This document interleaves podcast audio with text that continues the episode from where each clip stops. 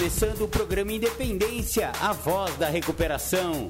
Aqui você encontra informações sobre alcoolismo, dependência química, codependência, dependências emocionais e outros assuntos correlatos. Com vocês, Marco Melo. Marco Melo sou eu. Sejam todos muito bem-vindos, sejam todas muito bem-vindas ao programa Independência de hoje, dia 26 de fevereiro de 2023. Muito bacana, muito legal, ainda bem que vocês estão aqui com a gente. Bom, o programa Independência ultimamente está meio polêmico, né? Estamos trazendo aí é, temas bastante polêmicos para puxar a orelhinha, né? Daqueles companheiros e companheiras, aquelas pessoas que, apesar de terem a doença do alcoolismo ou da adicção, e ou, né, velho? Porque na minha concepção é tudo a mesma coisa, é o mesmo balaio de gato.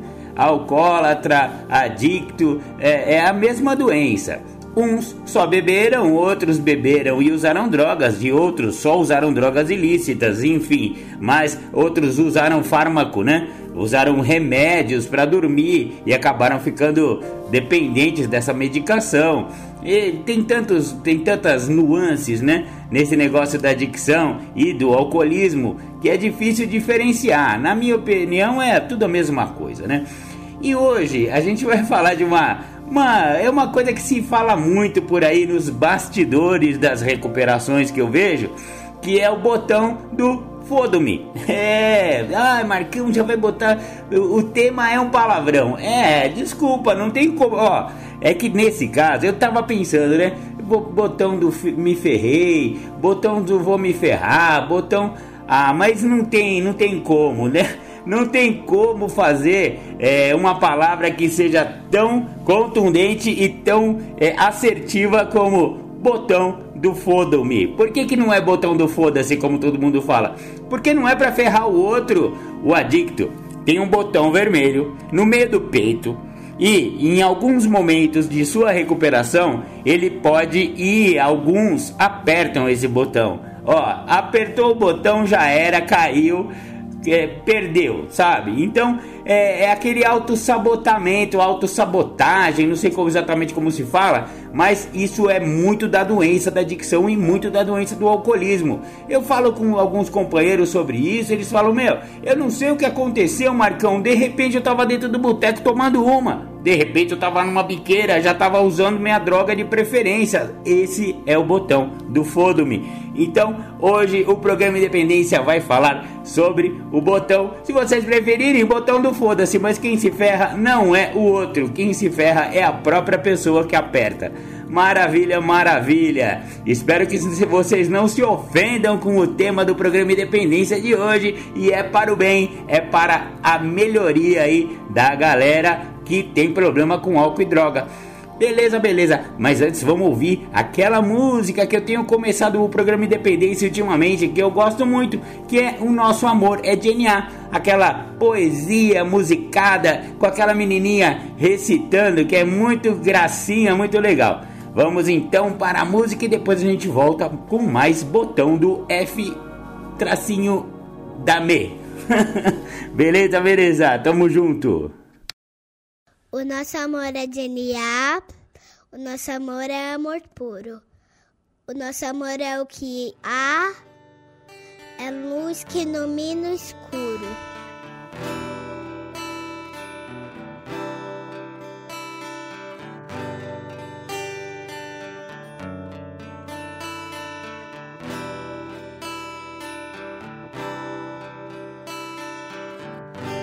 Acreditamos num Deus que promove um processo de luz onde acontecem os resgates das vidas.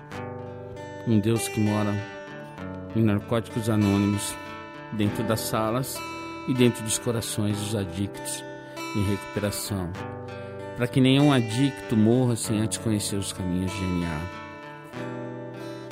Esse Deus ele tem mensageiros que levam essa mensagem de uma maneira amorosa porque esse Deus, o nosso Deus, o Deus de NA, é só amor. O nosso amor O nosso amor é DNA. O nosso amor é amor puro. O nosso amor é o que há. É luz que ilumina o escuro. O nosso amor veio dos guetos, viadutos, bares e favelas. O nosso amor é azul e branco, dos becos. O nosso amor é do Deus da aquarela. O nosso amor é de louco, é de valente. É de música cantada por vozes de beleza. É de Armando, Murilo, é da gente. O nosso amor é de proceder com certeza.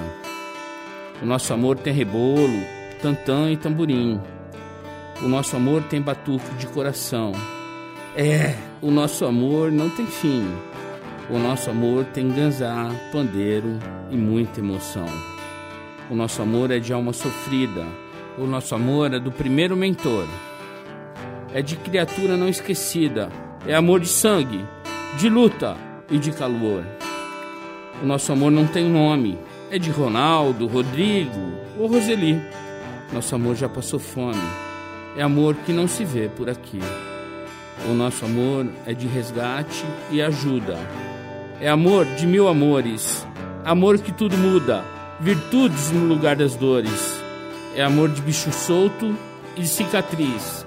Amor que se conversa com o olhar. É lágrima seca de mãe feliz.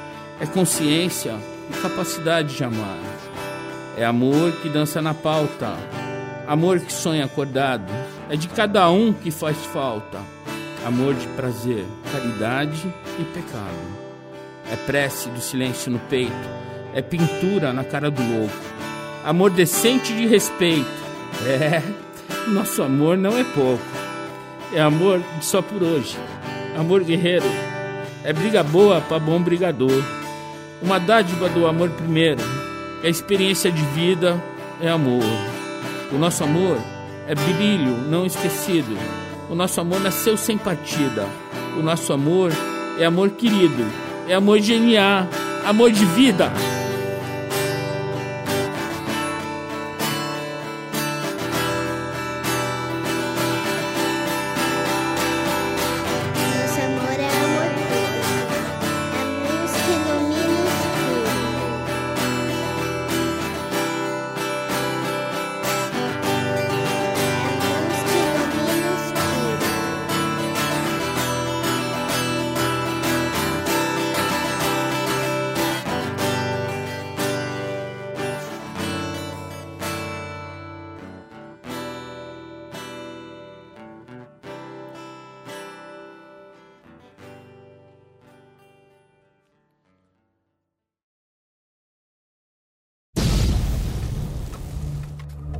Você que ouve o programa Independência, convido a ouvir pelas plataformas de podcast. O programa Independência está no mixcloud.com barra Programa Independência.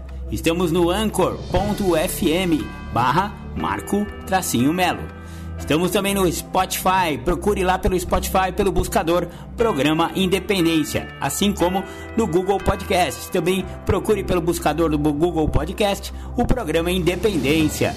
Estamos também no YouTube, youtube.com barra arroba Marco Melo 1969. Curta nossas redes sociais o programa Independência está no facebook.com barra programa.independência e no instagram.com barra programa.independência. Curta também as redes sociais de Marco Melo, facebook.com barra marco.melo.1969 ou então no Instagram, instagram.com barra marcoacemelo69.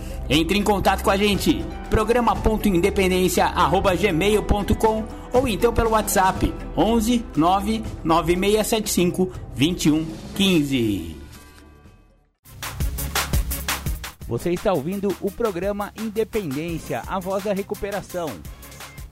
Maravilha, voltamos com o programa Independência deste que começa, né, nessa, nessa semana do domingo, não é exatamente o programa do domingo, porque o programa continua disponível aí sempre, né? Você acabou de ouvir aí as nossas redes e as nossas e as nossas plataformas de podcast. Você pode ouvir o programa Independência de qualquer lugar do planeta Terra em qualquer momento. Mas é, é, o programa de hoje começa aí no dia 26 de fevereiro de 2023 e estamos falando sobre o botão do Fodo-me. É, é um botão que se o cara aperta já era. Perdeu Playboy, como se diria na gíria da malandragem. E por que que acontece esse, essa autossabotagem? Por que, que a pessoa estava bem, estava trabalhando, estava com relacionamento, ou retomou o seu casamento, né? Os filhos, Olha, é, lidava bem com a família, a mãe estava achando uma belezinha aquele rapaz, tinha já voltado a si. Não, meu filho voltou, olha que legal, tá trabalhando, tá namorando. Ó, aí é que tá. A grande pergunta que tem que ser feita é: o que, que é estar bem para um adicto ou para um alcoólico? A questão é justamente essa: estar bem significa aceitação social? Tá lá no livro azul de Narcóticos Anônimos. Recuperação não é aceitação social. Então, aparentemente a pessoa parece estar bem, mas a pessoa não está bem. Sabe por quê? Porque não adianta ter retomado o casamento, tá namorando, o emprego voltou, então arrumou um emprego legal, comprou um carro, comprou uma moto, comprou uma lancha, não adianta, nada disso é recuperação, galera. Vamos lembrar que a gente tem uma doença progressiva incurável. Incurável. Incurável significa não tem cura, gente. Então, qual que é a pegada? A pegada é é comprar um carro, é ficar bonitão, comprar um Marlboro vermelho e ficar de rolê de Hornet. Não, mano, isso aí não é recuperação. A primeira coisa que um adicto ou um alcoólico precisa é de sala. Ó, sala, grupo, tratamento. Ah, mas Marcão, apenas a, a, as irmandades anônimas é que funcionam? Não, não são apenas as irmandades. A gente sugere aqui as irmandades porque é o tratamento para adicção e para alcoolismo mais, mais eficaz no mundo. A real é essa. É, a, a proporção de tratamento que dá certo nas Irmandades Anônimas é muito maior do que as outras. Mas existem pessoas que ficam limpas em programas de tratamento na igreja.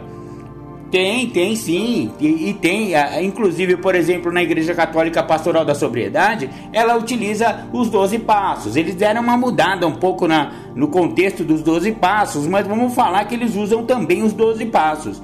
Eles, é, ou seja, né? É, é, também um programa de 12 passos de, de outra forma, mas funciona para algumas pessoas, para muitos que tentam, ó, vamos falar a verdade, qualquer tratamento que a pessoa realmente queira mudar e se engaje nesse tratamento, aí é que tá, tem que ter engajamento. Ah, quero me tratar só com um psicólogo e um psiquiatra especialista em dependência química, ambulatorialmente. Vai funcionar? Depende. Você vai se dedicar a esse tratamento? Você vai obedecer o que o doutor lá e, e, e o psicólogo falar? Ele fala, ó, você não vai mais em boteco, né?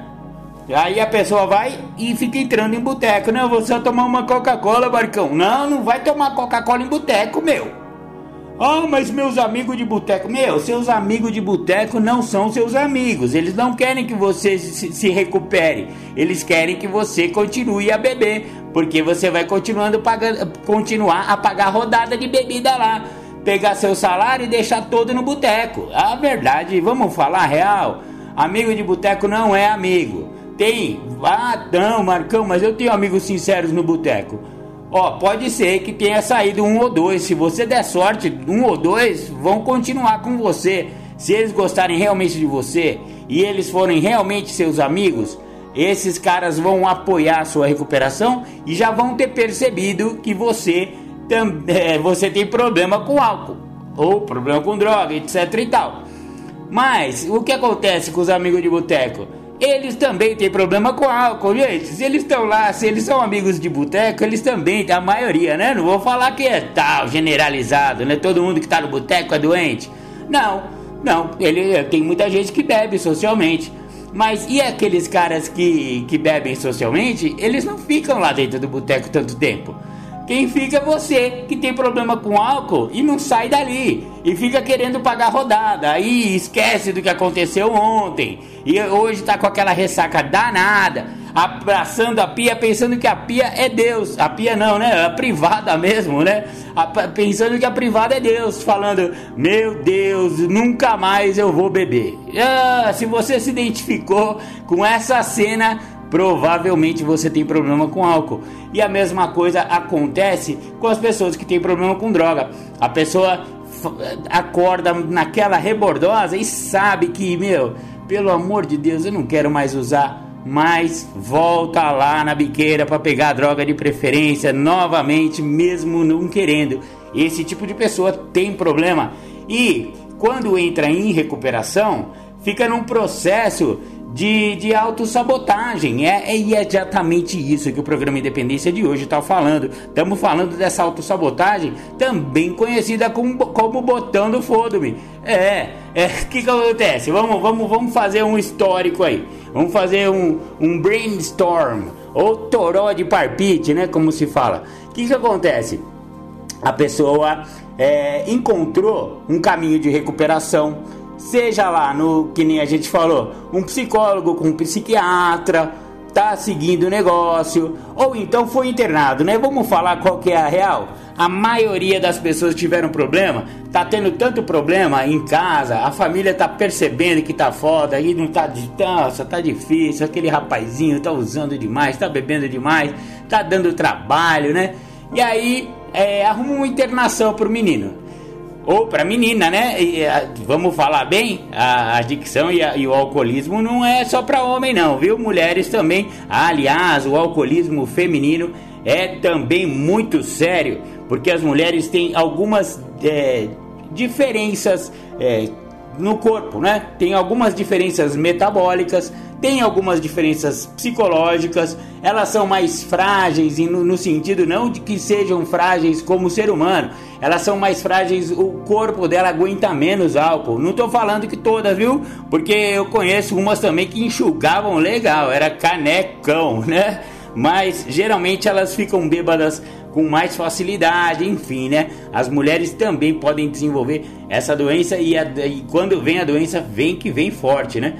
E aí, é, depois que, que, que, que, a pessoa tá dando trabalho e a, e a família geralmente vai fazer o quê? Vai internar, né? Tem tanto e acabou virando um, uma grande indústria. A internação, isso aí não é só Brasil, tá? É, isso aí é mundial. Mas no Brasil é onde nós vivemos, é onde eu observo aí as coisas. É, existem realmente pulularam milhares de clínicas de tratamento, CTs, etc e tal.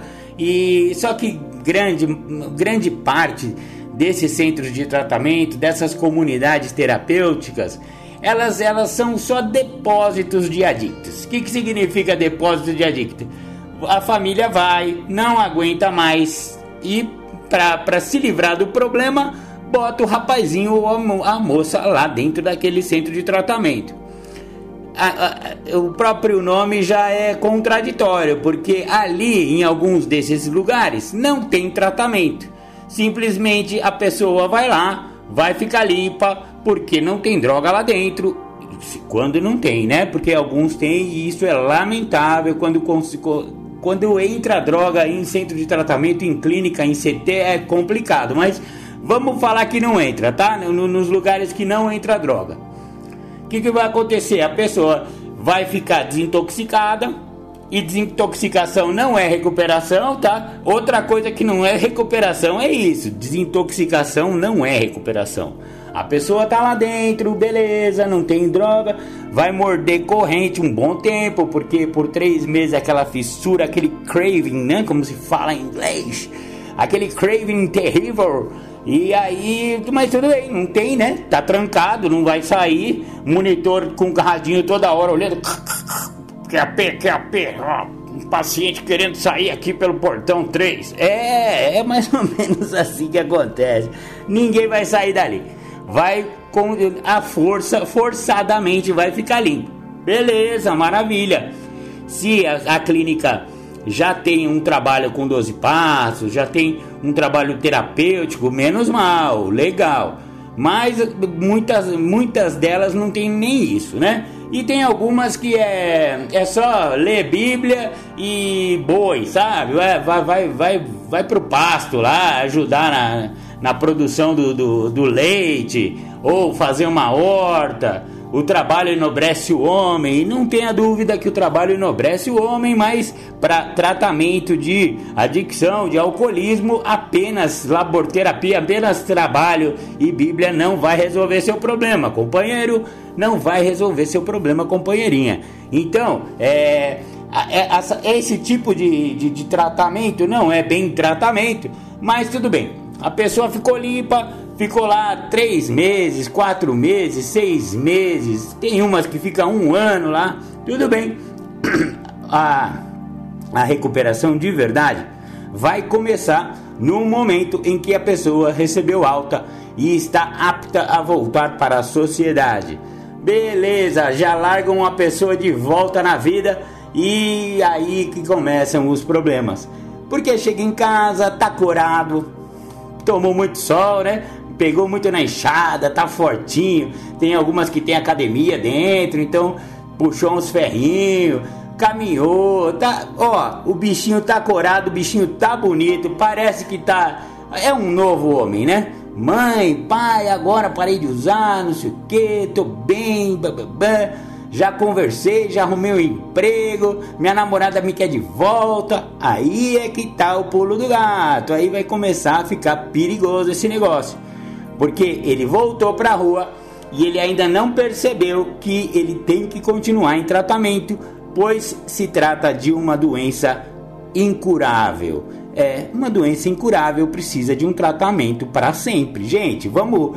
Ah, é, esse é o problema, galera. A pessoa não percebe que a doença dela é incurável. E, e, ela é tão sutil que ela parece que a gente está bem. Esse, esse é o problema. É tão de difícil diagnóstico essa doença que parece que a pessoa tá bem e ela é, ela tá bem. Vamos falar a verdade, ela tá bem. Você olha assim, você conversa, fala: "Nossa, é uma nova pessoa". Só que a doença é tinhosa e de uma hora para outra vira a cabeça da pessoa e você não entende como aconteceu. E o que que acontece? Tomou a primeira dose, tudo volta ao momento antes da internação quando a pessoa estava já morando na rua, ou estava na sarjeta, ou estava batendo o carro, sabe? Com aquele, aquela decadência total da doença. É, não adianta ele ter ficado seis meses, quatro meses, um ano internado, tá limpo, tá bonito, tá corado, tá gordinho. Não adianta. A hora que ele toma uma, é, olha, é impressionante. É um dedal de pinga, o cara já tá lascado é uma paulada numa, num craquezinho lá, não, só vou dar um traguinho aqui. Já era, perdeu. Um, ah, não, mas é só uma carreirinha. Putz, não, não, é só um fininho, só vou fumar um fininho. Não adianta, cara. Você tem uma doença e a hora que a doença já está instalada, não dá para voltar atrás, não dá. Não existe máquina do tempo aonde você vai voltar a ser um bebedor social ou um fumadorzinho de maconha é, só da galerinha que fuma de vez em nunca. Não dá mais. Você agora tem uma doença, a doença se instalou e se você usar qualquer quantidade de qualquer droga, você vai voltar ao que você era lá no final da sua ativa, lá quando você estava na sarjeta, no seu fundo de poço. O fundo de poço é incrível, ele volta e volta forte. Então, essa sabotagem aconteceu. Por quê? Porque a pessoa apertou aquele botão vermelho que todo adicto e todo alcoólico tem no meio do peito. Ele é meio invisível para quem não conhece muito bem a doença, mas quem tem entendimento sobre a doença vê ele muito bem. Ele é vermelho ele é grandão. E aí, a hora que a pessoa começa a voltar à vida entre aspas normal só que esquece do principal, que é o tratamento do alcoolismo, o tratamento da dependência química.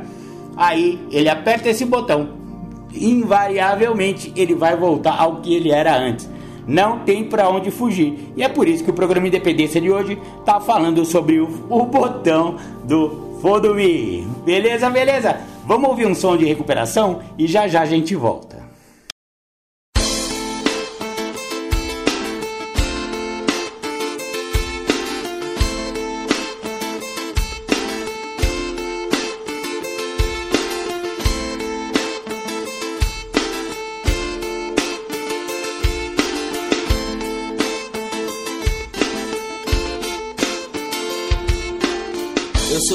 Luz que brilha na escuridão.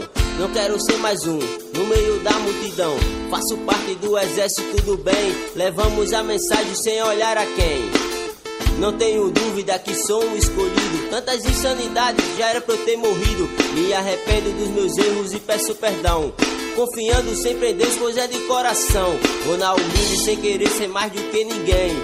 Não carrego maldade pros meus irmãos, só quero o bem. Vou caminhando na fé, estou iluminado. Hoje eu posso dizer que eu sou um ser abençoado.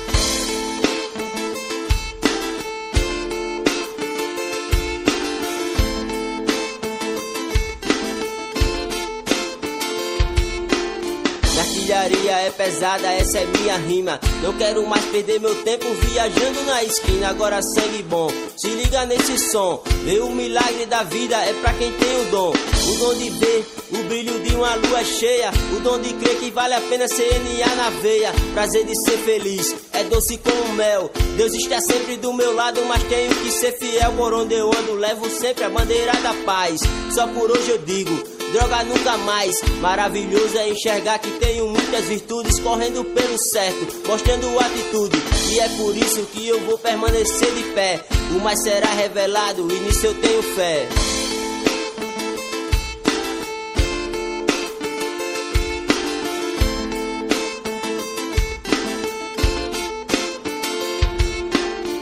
Peça a Deus que remova os meus defeitos, buscando a minha melhora.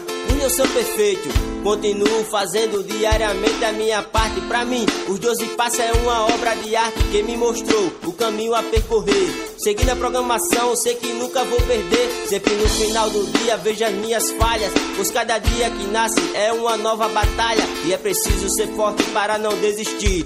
Na minha vida agora, só pensei em construir. Nesse jogo da vida eu sou um campeão. Hoje eu tô limpo e vivo em recuperação. Essa parte agora que eu vou cantar é homenagem ao meu amigo Paulinho que fez a letra, mas já se foi, infelizmente. Mas a sua mensagem vai ficar para sempre, irmão. Tamo junto. Já cansei de sofrer, já cansei de perder. Hoje eu vivo limpo e faço a paz prevalecer. Vou levando a mensagem na maior satisfação. Buscando todo dia minha recuperação. E não tô sozinho nessa guerra, meu chegado. Junto comigo é uma pá de aliado, companheiros verdadeiros trabalhando os 12 passos. Agradeço a minha família que ficou comigo lado a lado. Graças a Deus, né, velho? Hoje eu tô aqui. E quero dar de graça tudo aquilo que eu recebi. Recém-chegada é uma pessoa importante, me mostra que devo ir mais adiante. Na sala eu chego e os companheiros me abraçam. Não julgo quem sou, nem que eu fiz no meu passado. Passado é passado, não posso mais voltar atrás. Modifico o dia de hoje, mostro que sou capaz. Que sou capaz.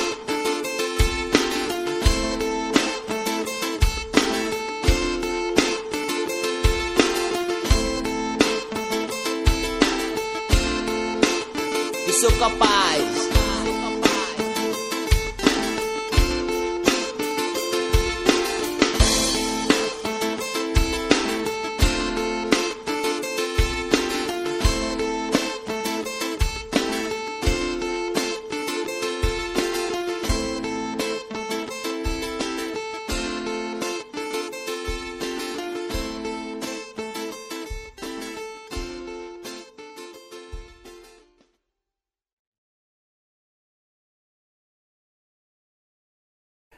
Bacana, bacana, voltamos com o programa Independência, a voz da recuperação. A gente tocou aí para vocês aquela música do pessoal do Nordeste de NA, que é uma espécie de rap arretado, muito legal. E volta e meia eu compartilho com vocês aqui no programa Independência. Espero que vocês também tenham gostado dessa música.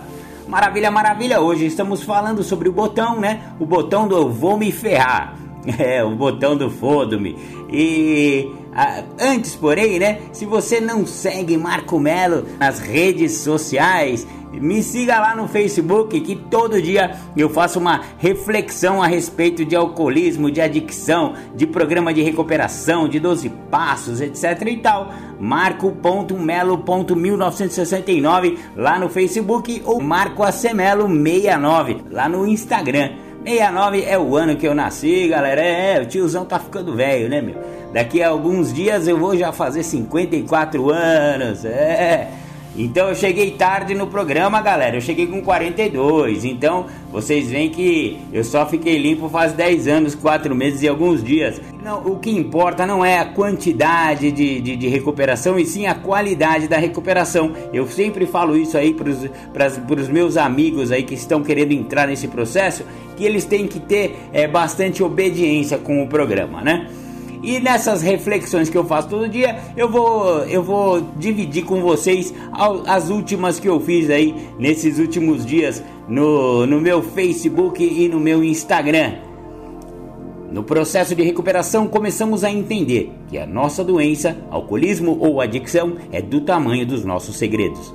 As coisas que escondemos ou reservamos dentro de nós são como monstros que crescem na escuridão ao passo que diminuem ou até desaparecem à luz da exposição. Neste sentido, o apadrinhamento ou o amadrinhamento é essencial para trazer à tona nossos medos mais profundos e descobrimos que eles não nos podem afligir quando aplicamos o programa de 12 passos, entregando-os a um poder superior com direcionamento e usando os princípios espirituais. Revelando nossos segredos, caminhamos a passos largos na estrada da recuperação. Outro pensamento: a recuperação tem um outro paradoxo interessante. A derrota completa e a fraqueza são as molas propulsoras para se abandonar uma antiga vida que provou não dar certo, pela possibilidade de encontrar uma nova que funcione muito bem para milhões de pessoas que estavam nas mesmas condições. Além da libertação do álcool e ou das drogas, a prática dos 12 passos na vida pessoal traz também incríveis melhorias em muitos campos da vida, como se curar dos temores e medos de todas as espécies, ter novas perspectivas dos relacionamentos interpessoais, adquirir novas visões espirituais e encontrar a autoestima há tanto tempo perdida. Nesta nova forma de viver, é possível desenvolver o tipo de coragem que nasce da humildade e não da arrogância além da gratidão por uma força interior nunca vista antes. Outro pensamento. A independência é um ponto interessante na visão dos 12 passos, pois há uma sugestão no programa de que estreitemos um relacionamento com um poder superior a nós. Quanto mais dependentes formos desse poder, maior a nossa independência pessoal Parece paradoxal, mas todos aqueles que se aventuraram nesta empreitada e conceberam esse poder para direcionar suas vidas adquiriram uma independência nunca antes imaginada. As nossas vontades egocêntricas são substituídas pela vontade superior, que tem muito mais bondade, amabilidade, assertividade para nossos propósitos, trazendo talvez pela primeira vez um pouco de paz em nossas vidas. Dependência a Deus é independência na trajetória da recuperação, pois sabemos que do nosso jeito nunca deu certo.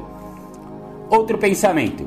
Um mecanismo de negação muito utilizado pelas pessoas que estão sob a influência da adicção ou do alcoolismo é a autopiedade, que geralmente vem acompanhada em colocar a culpa pelos prejuízos nas outras pessoas.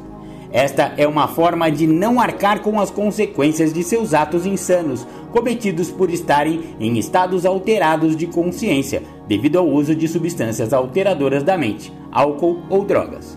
Estas pessoas fazem deste padrão de comportamento um meio de vida, e a insistência as leva ao isolamento, pois ninguém gosta de conviver com alguém assim.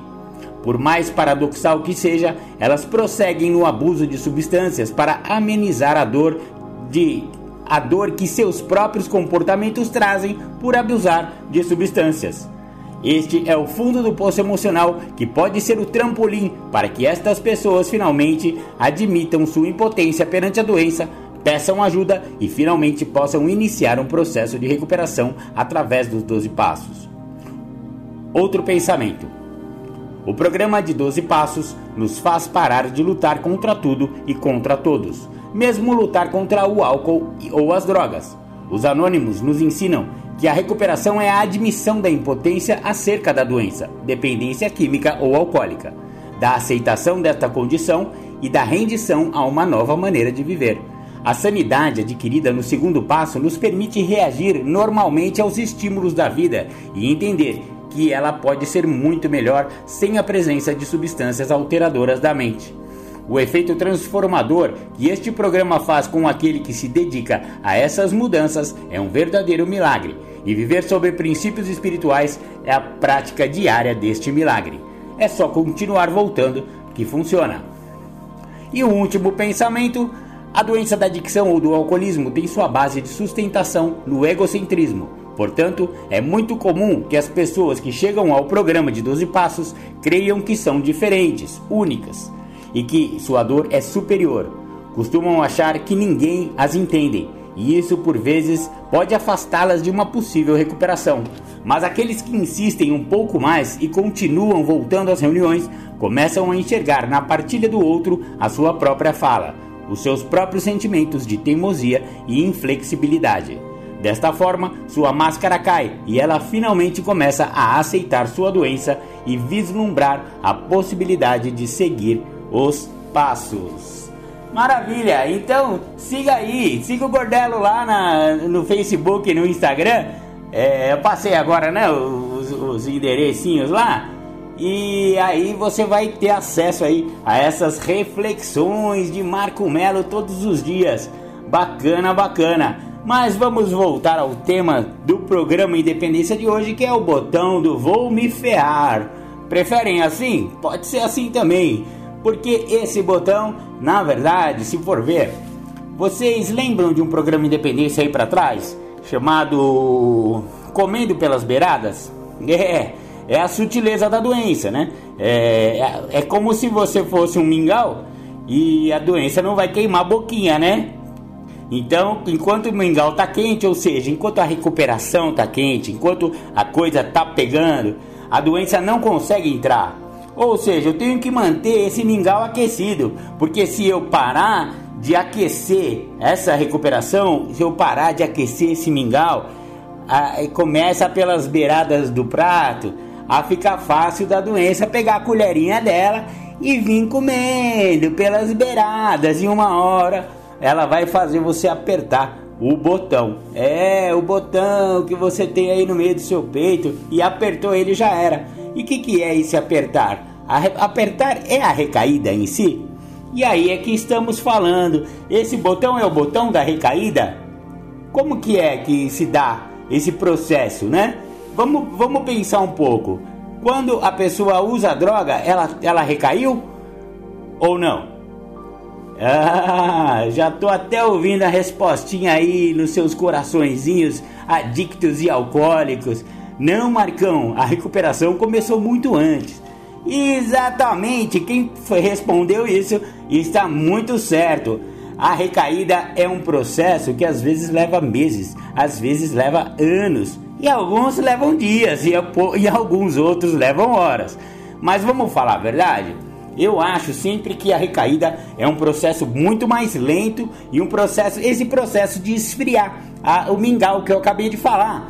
É, esse esfriamento do mingau da recuperação é justamente o processo de recaída, galera. O que, que eu faço para manter o meu mingau aquecido? Eu tenho que continuar no tratamento. Eu tenho que continuar praticando os princípios espirituais dos 12 passos.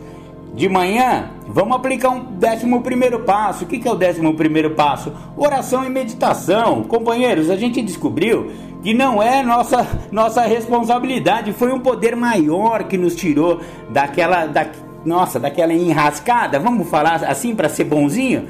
Vamos falar legal? É aquela enrascadinha que a gente se. Meu, aquela enrascadaça que a gente se meteu. Não foi culpa nossa que a gente conseguiu sair de lá. Não adianta bater no peito e falar, não, eu sou forte, eu sou o cara, eu sou a mina. Eu saio porque eu tenho uma força de vontade incrível.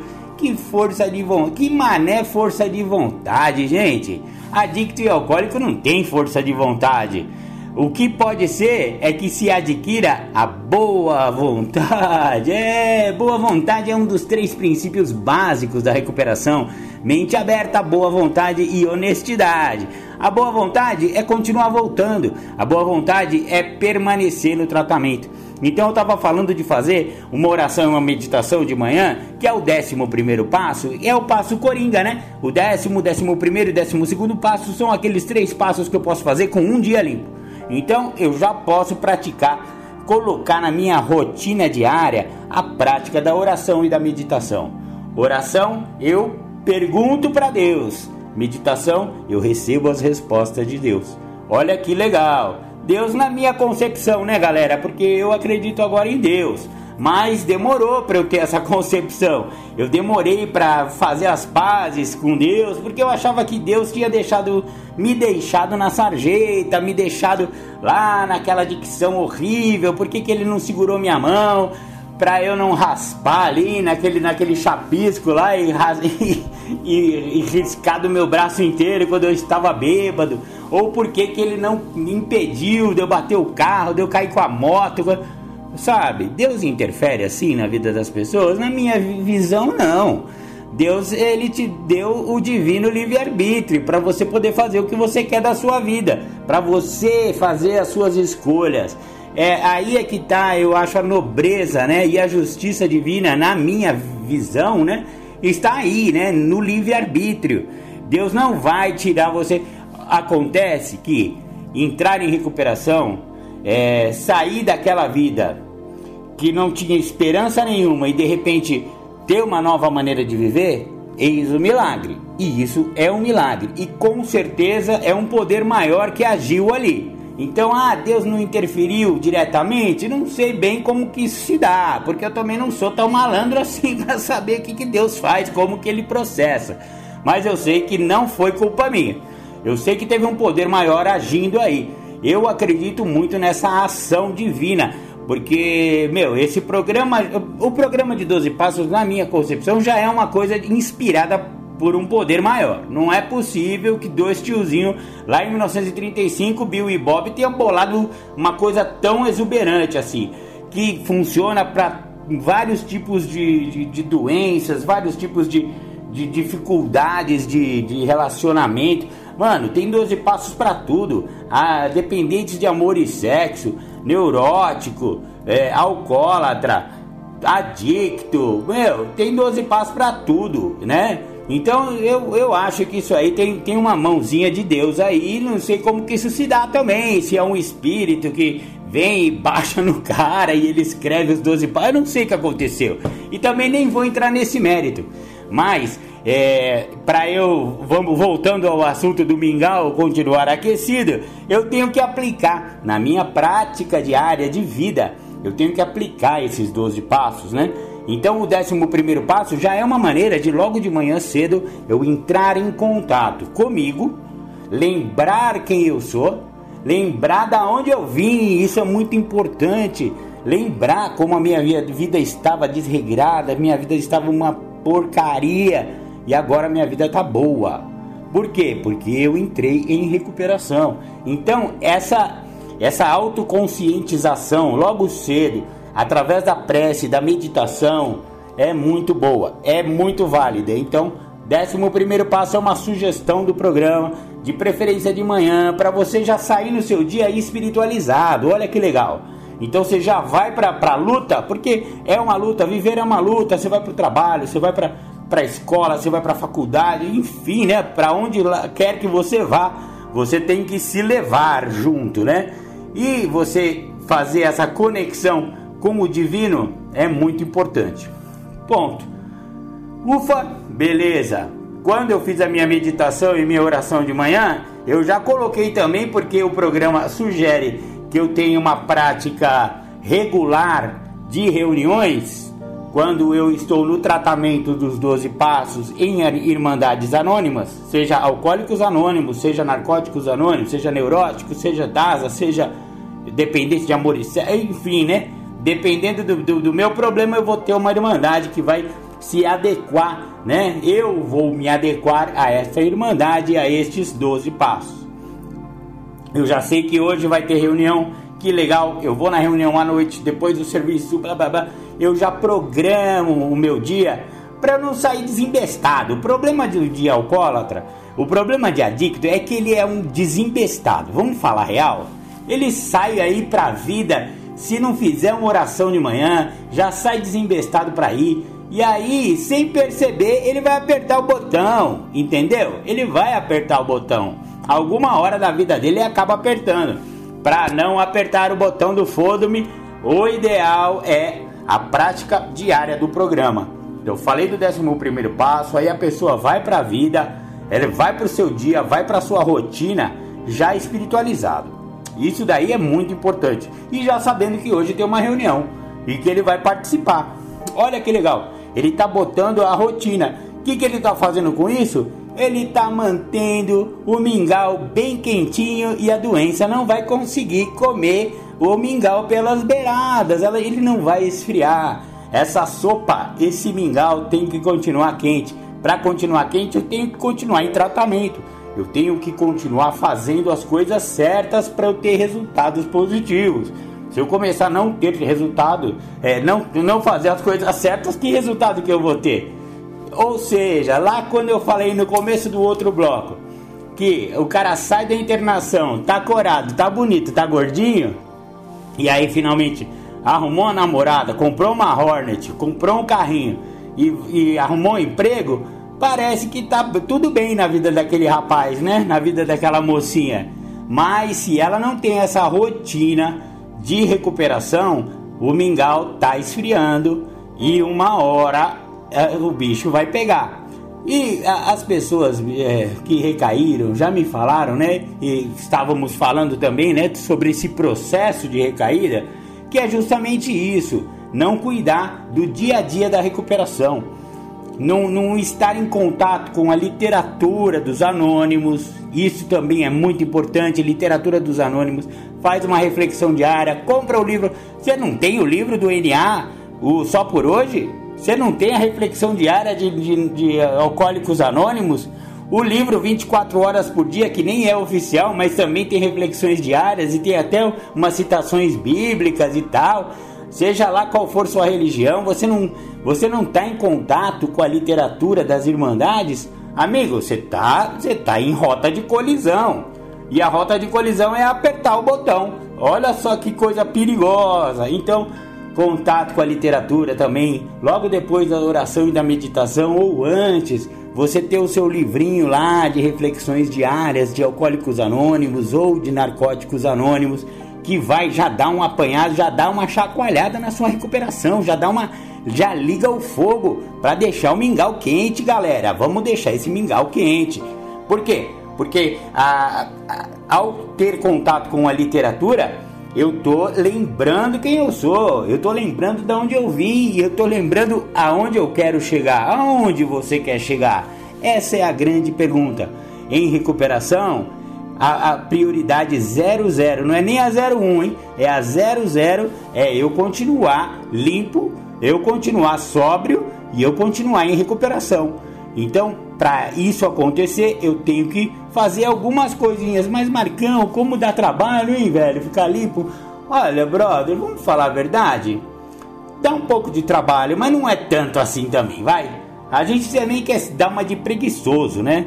Ah, todo dia oração, meditação, todo dia ler de, é, as meditações das irmãs. É, mano, mas custa. Custa você de manhã gastar 20 minutinhos. Vamos falar a verdade? É 20 minutinhos. Ah, mas eu acordo tarde, já se acordar tarde, tarde atrasado e sair pra vida sem isso, eu te garanto, não vai ficar muito gostoso. O dia não encaixa direito, o dia não vai ficar encaixado espiritual.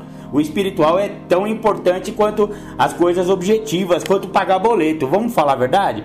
O mundo imaterial é tão importante quanto o mundo material, principalmente quando estamos falando de uma doença que é imaterial. A doença da, da adicção, a doença do alcoolismo, ela, ela, o diagnóstico dela é tão difícil porque a gente não tem é, indicativos médicos que possam. Porque você vai faz um exame de sangue você vai saber se a pessoa é diabética. Você faz um, uma biópsia, você sabe se a pessoa tem um câncer.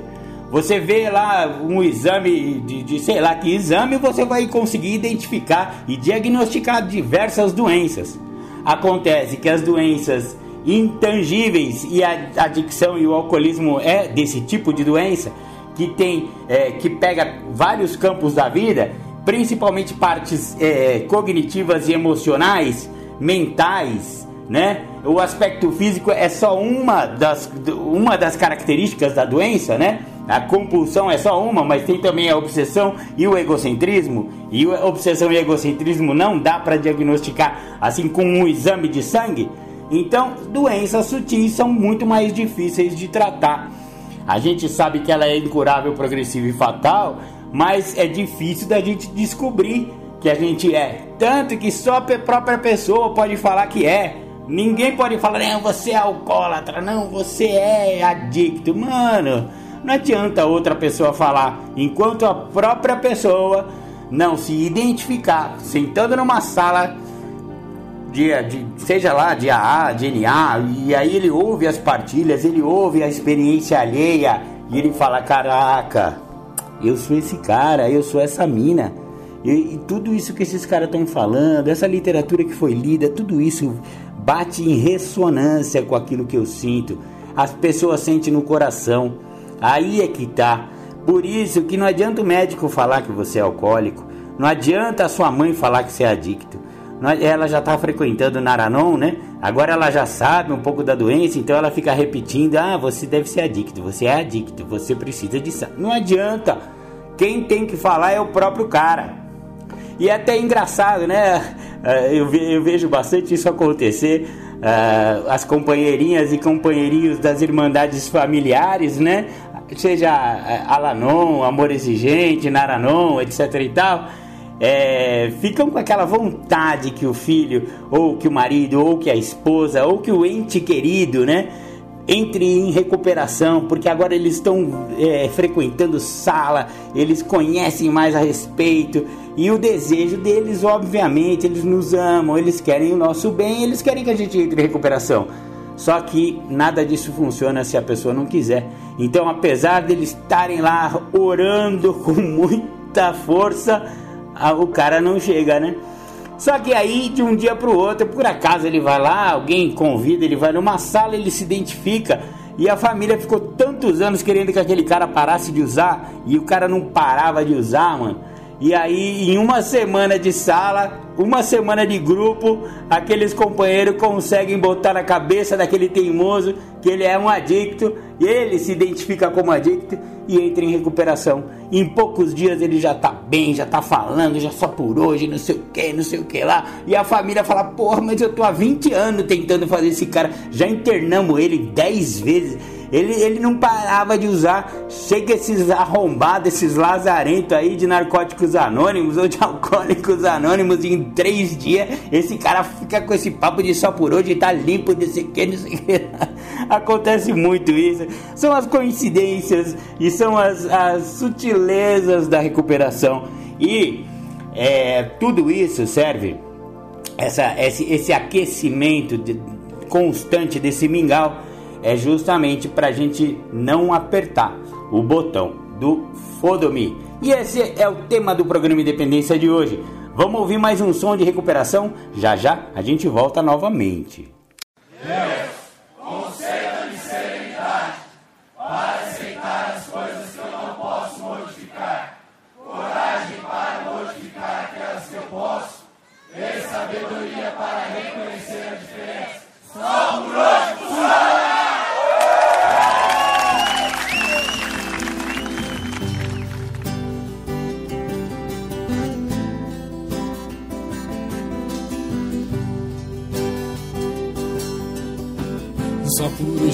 vou mais morrer. Eu não tô mais sozinho, eu estou com você. Essa vida é apenas ritual de passagem. O que nos interessa é levar a mensagem para aqueles que estão perdidos na adicção. Então a nossa letra é ajudar os irmãos. Só por hoje eu não vou mais morrer.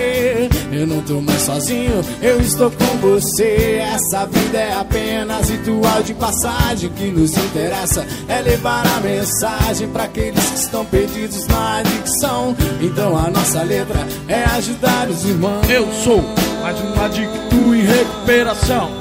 E tô aqui só pra falar de gratidão, porque Hoje eu tô vivo, eu tô em paz, eu quero muito mais. Serenidade, aceitação, porque eu não uso mais. Eu não roubo mais, eu não traio mais. Eu quero muito mais, quero saber por que você não ouve o que o padrinho tá dizendo. Então fique sabendo, vai continuar sofrendo, vai. O longo alcance tá aí, e o HI o IP. E quem não tiver no propósito vai se perder. Só por hoje eu não vou mais morrer. Não tô mais sozinho, eu estou com você. Essa vida é apenas ritual de passagem. O que nos interessa é levar a mensagem para aqueles que estão perdidos na adicção. Então a nossa letra é ajudar os irmãos. Só por hoje não vou mais morrer. Eu não tô mais sozinho, eu estou com você. Essa vida é apenas ritual de passagem. O que nos interessa é levar a mensagem para aqueles que estão perdidos na adicção. Então a nossa letra é ajudar os irmãos. O nosso olhar brilha de saudades pelas almas perdidas que na entrega das vontades jamais serão esquecidas. Os guerreiros que fizeram a passagem, que viverão NA na clareza da mensagem, são estrelas de um intenso clarão que acenderam outros olhos para a recuperação. A saudade tatuada no coração da gente, como exemplo deixado pelo guerreiro valente. Uma voz ainda ecoa bem baixinha: o amor e a paz. A companheira Moniquinha já são muitos. Aqueles que se foram, que deixaram esse mundo de maneira honrosa. Eu já sei. O que tenho que fazer é só seguir o exemplo do companheiro Carlos Rosa. Pois Só por hoje não vou mais morrer. Eu não tô mais sozinho, eu estou com você. Essa vida é apenas ritual de passagem. O que nos interessa é levar a mensagem para aqueles que estão perdidos na adicção. Então a nossa letra é ajudar os irmãos. Só por hoje não vou mais morrer. Eu não tô mais sozinho, eu estou com você. Essa vida é apenas ritual de passagem. O que nos interessa é levar a mensagem para aqueles que estão perdidos na adicção. Então a nossa letra é ajudar os irmãos. Nosso olhar brilha de saudade pelas almas perdidas. E na entrega das vontades jamais serão esquecidas os guerreiros que fizeram a passagem, que viveram NA na clareza da mensagem, são estrelas de um intenso clarão que acenderam outros olhos para a recuperação. Saudade tatuada no coração da gente, como exemplo deixado pelo guerreiro valente. Uma voz ainda ecoa bem baixinha. O amor e a paz da companheira Moniquinha já são muitos. Aqueles que se foram, que deixaram esse mundo de maneira honrosa. Eu já sei. O que tenho que fazer é só seguir o exemplo do companheiro Carlos Rosa, pois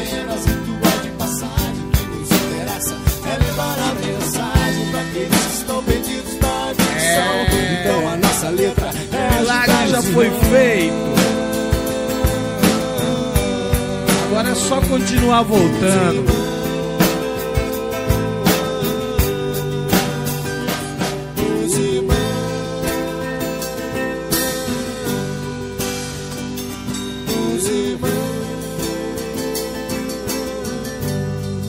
É, companheiro, o milagre já foi feito, agora é só continuar voltando.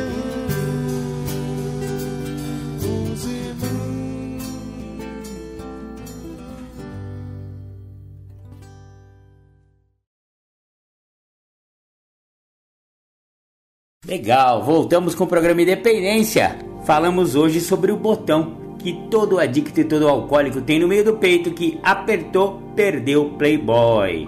Eu queria mandar um beijão aqui para Andréia Frazão, que nos segue lá no Instagram, lá no é, programa Ponto Independência. Procura a gente lá no Instagram também, que vocês vão ter muitas informações a respeito de alcoolismo e adicção. E o Rodrigo Dias, meu querido amigo Rodrigo Dias, lá de Sete Lagoas, a sua noiva Grazi também, um beijão no coração dos dois aí. Rodrigão, ele, ele sugeriu aí pra gente falar sobre alguns órgãos de serviço das Irmandades Anônimas. Eu vou preparar um programa Independência baseado aí na, na sugestão do Rodrigo. Obrigado pela sugestão. Ele, ele, ele, ele, ele sugeriu, né, que a gente falasse um pouco sobre CTO. CTO é o Comitê Trabalhando com os Outros de Alcoólicos Anônimos, muito bacana, né? É, tem o HI de, de NA, que leva a mensagem de narcóticos anônimos a, a, hospitais e instituições. Enfim, eu vou dar uma estudada a respeito de todos esses braços de serviço das Irmandades e vou trazer aí em um bom momento pra galera. Mas hoje falamos sobre o botão que tanto, que tanto pode se apertar e apertou, recaiu, né? Na verdade, é o que eu estava falando no bloco passado, não é apertou recaiu. A pessoa já vem recaída. Ela, ela começou a recair a partir do momento que ela não aceitou a sua doença incurável. Portanto, não está fazendo tratamento diário. Uma doença incurável, uma doença crônica precisa de um tratamento diário. A pessoa, a pessoa precisa estar em contato com um poder maior do que ela e estar em contato com o, o, programa de 12 passos, que também é um poder maior do que ela. Amoroso, cuidadoso e maior que si são as sugestões de um poder maior. Então, é, se a pessoa não entrar em recuperação, se a pessoa não manter essa recuperação, esse botão já tá semi-apertado, galera. Vamos falar a verdade? Apertar o botão é igual a cerejinha do bolo. Olha só, e essa aqui é a relação. Quando a gente fala que a cereja do bolo é usar a droga, usar o álcool, é isso que a gente está falando. Apertar o botão é a cereja do bolo. O problema é o que vem antes de apertar o botão. Por que, que a minha mão chegou até o botão? Como que eu aperto esse botão? É um processo, é um processo às vezes lento, aonde eu vou priorizar outras coisas na minha vida, porque vamos falar real, a pessoa ficou usando álcool e droga durante muito tempo, álcool ou droga ou e droga, sei lá, né? E e deixou de lado a família, deixou de lado o relacionamento, não viu os filhos crescerem, não, não deu atenção devida aos entes queridos, né? Pai, mãe, filho, papagaio, cachorro, enfim, né? Se sente assim mal, se sente em dívida, vamos falar a verdade? Se sente em dívida com essas pessoas. Porque, poxa, ficou usando droga lá enquanto as, a família sofria, né? Então, é um sentimento nobre. Eu não tô falando que não é. Pô, mas eu vou deixar de lado minha família. Não, não vai deixar de lado sua família. Só que, se você recair, se você apertar o botão do foda-me, simplesmente não vai ter família de novo, vai voltar onde você estava, meu primo. Vamos falar real. É por isso que eu falo que a recuperação vem em primeiro lugar. Não é porque a família é menos importante, é só porque você não vai ter a família se você recair. Se você apertar o botão, já era, perdeu. Então, é mais importante é você manter a sua recuperação diária. Uma doença crônica, progressiva e incurável precisa de um tratamento diário. Então, não vamos deixar com que a nossa mãozinha boba é, esqueça da nossa recuperação. Vá, não, o, o emprego está me consumindo muito, não dá para eu ir para reunião. Ah, o meu curso lá na faculdade que eu voltei, é, não vai dar para eu pegar reunião. Gente, se você recair, não tem faculdade, não tem emprego, não tem família, não tem filho, não tem cachorro, não tem papagaio, não tem nada. O que, que a pessoa que recai vê é ou uma garrafa ou a droga. É só é, é uma obsessão.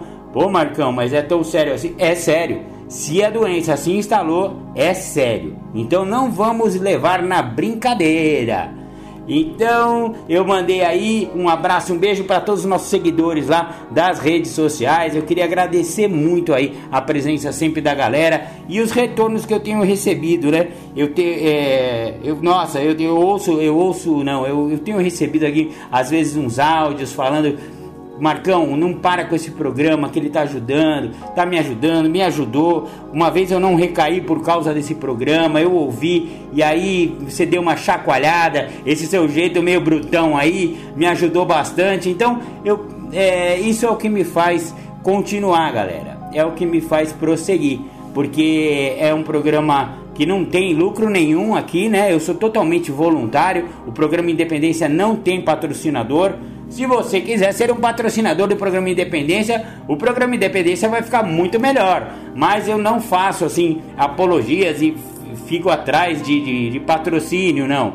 Por enquanto é um trabalho voluntário, é um trabalho que eu faço é, por, por amor à recuperação mesmo, por querer ajudar, sabe? Então, é, sabe qual é o meu pagamento pelo programa Independência? São esses retornos de você. Por isso que, que eu tô aqui quase que emocionado, viu? Porque essa semana eu recebi um retorno muito bacana, eu fiquei muito feliz por saber que pelo menos uma pessoa, e eu sempre falei isso aqui, se pelo menos uma pessoa conseguir ficar limpa, porque ouviu um programa Independência ou não recair, porque recorreu a essa ajuda, já está valendo a pena todos os 182 programas que eu já fiz. Já valeu a pena, ah, porque ah, o programa Independência tem em média duas horas, mas não demora duas horas para ser feito.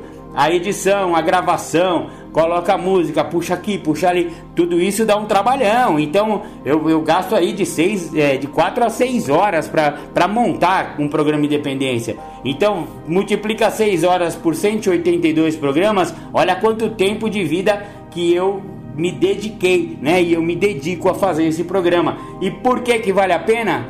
Por causa desse áudio que eu recebi essa semana falando, Marcão, continua porque eu não recaí por causa desse programa, cara. Então eu, eu fico muito agradecido por esses retornos. Esse é o maior pagamento e esse pagamento não foi vocês, não. Foi através de vocês. O poder superior me falou através de vocês que vale a pena ficar limpo e vale a pena continuar com o programa Independência. Eu queria agradecer a todos, né? Um beijo no coração. O programa Independência vai ficando por aqui hoje e temos aí um áudio. É, um dos áudios que eu vou que eu vou disponibilizar do Julião é inédito. Ele me mandou, tá fresquinho aqui essa semana. E o outro é um que a gente já rodou lá no, no programa Independência anterior, mas também fala de quarto passo e é muito bacana. Fiquem com Deus. Beijo no coração e até a semana que vem com mais programa Independência. Tchau, tchau. Você está ouvindo o programa Independência, a voz da recuperação. Agradecer aí o convite do grupo para falar de um tema específico, isolamento, e vou fazer o um encaixe junto com o filme do Náufrago, Tom Hanks. Eu gosto muito desse filme porque eu acho que ele retrata muito a ideia do isolamento, né? O núcleo da nossa doença, né? A negação de uma realidade que o ator naquele momento entende que ele já vivia antes de estar isolado na ilha, porque o foco, o objetivo dele, dentro da ideia de um workaholic, um cara que vive o trabalho e o trabalho vive para a pessoa, ele não tinha tempo, né? Ele isolado de tudo e de todas as circunstâncias e situações que se apresentavam para ele, o foco dele era olhar o relógio, era estar tá pautado no tempo, e isso o impedia de entender que ele estava isolado, porque ele até achava que ele estava a participar, muito envolvido, por causa dessa ânsia que o controlava, que era o tempo. E eu acredito muito que na ideia da doença da adicção nós temos bastante disso. Eu, particularmente, tenho muito disso. Dentro da ânsia de acreditar que estou a controlar, estou a fazer, estou a resolver, produzir, eu não me vejo dentro do núcleo da doença, isolado de pessoas, lugares e coisas que estão à minha volta, seja minha família, seja esposo, filho, quem seja, um empregador, um educador. E isso é importante ressaltar por causa que pessoas acreditam, vejo muito isso, que ao pararem de usar álcool e drogas, elas não estão mais isoladas, né? Mas não se atentam que podem estar junto a muitas pessoas extremamente isoladas, estando junto a muitas pessoas.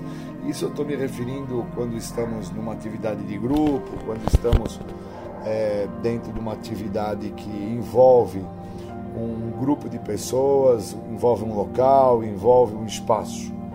E aquela pessoa, ela até está lá naquela condição de estar junto ali, mas ela não está fazendo parte da maneira que ela deveria fazer. Porque o foco dela, o objetivo dela, está pautado pelos seus interesses próprios. O isolamento está nisso. O interesse próprio que o indivíduo traz com ele, e dentro desse isolamento, né, desse interesse próprio que ele traz, ele não mede esforços para realizar suas vontades, seus interesses. que ele quer mesmo é alçar voo com aquilo que ele acha que é de suma importância para ele e que vai transformar a história dele. E, na verdade, vai transformar mesmo, né? Porque quando eu me vi totalmente isolado, ausente à sociedade, ausente aos meus familiares, ausente às pessoas que, que me rodeiam, quando eu me vi numa situação a qual eu precisava é, do olhar do outro, eu entendi que todo esse tempo de isolamento que eu trouxe comigo por parte de ser portador da doença da adicção, né, esse desequilíbrio emocional, que algumas pessoas trazem a ideia de que são adictos por causa do uso de álcool e de drogas e acabam não se atentando também por estarem isolados a algo que é de suma importância para se recuperar da doença da adicção, que é a questão da literatura, onde no guia para trabalhar os passos fala-se que o que me faz adicto é a doença, não foram as drogas e nem o meu comportamento.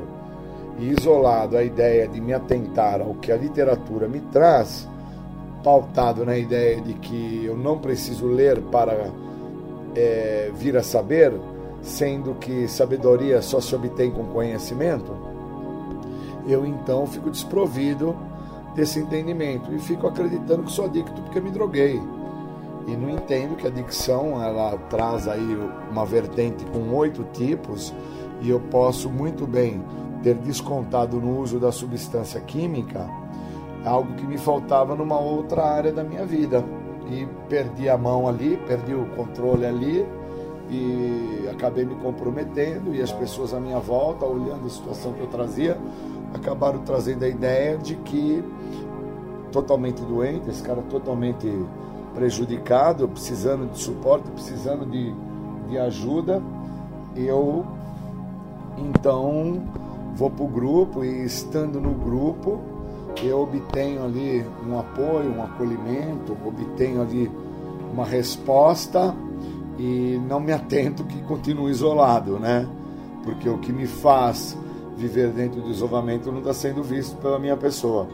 Então, dentro do filme de Tom Hanks, quando ele é, retrata a ideia de uma pessoa, né, dentro de uma condição figurativa, aquela bola que ele chama de Sr. Wilson. Ele entende que ele iria morrer sozinho ali se não fosse o Sr. Wilson.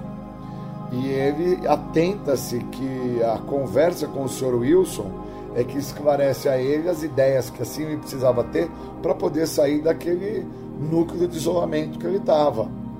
Então, por quantas vezes eu não tenho a oportunidade de levar ao meu padrinho, levar ao grupo, levar a, aquelas pessoas que são significativas na minha vida, a situação que está se apresentando na minha vida, para que elas tenham um olhar mais mais apurado, né? um olhar mais rico na situação e me mostrem como eu estou lidando.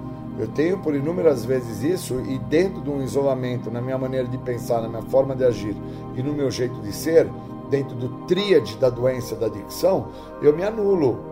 Eu me anulo e quando eu estou a me anular, eu estou a negar uma realidade que eu preciso do outro.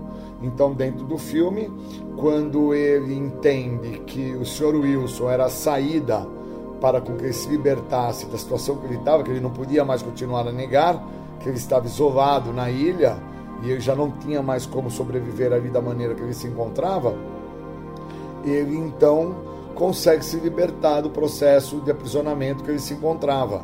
E eu acredito muito que a ideia de se libertar da situação do uso da substância química através do que o programa dos anônimos oferece envolve o grupo, envolve me revelar ao meu padrinho, envolve ler a literatura, envolve vir a compreender o que esse programa tem a oferecer, que é muito mais do que parar de usar álcool e droga é entender por que, que eu me isolei por tanto tempo, por que, que eu fiquei ausente há tanto tempo, por que, que eu não deixo com que as pessoas entendam quem eu sou, da onde eu vim, até onde eu cheguei, para onde eu estou querendo ir, com a maneira que eu estou fazendo, sabendo já que não vou chegar lá, né?